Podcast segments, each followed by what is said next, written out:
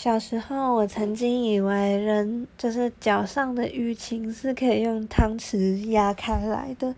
所以我小时候真的很喜欢叫我哥把他的腿伸出来，那我就开始找他腿上的淤青，然后开始用汤匙一直狂压，